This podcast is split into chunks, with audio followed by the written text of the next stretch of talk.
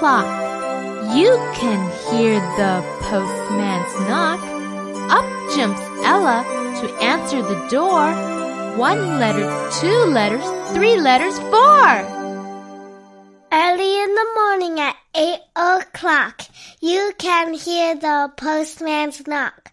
Up jumps Ella to answer the door. One letter, two letters, three letters, four. Early in the morning at eight o'clock, you can hear the postman's knock. Up jumps Ella to answer the door. One letter, two letters, three letters, four. 还在为宝宝早教困扰吗？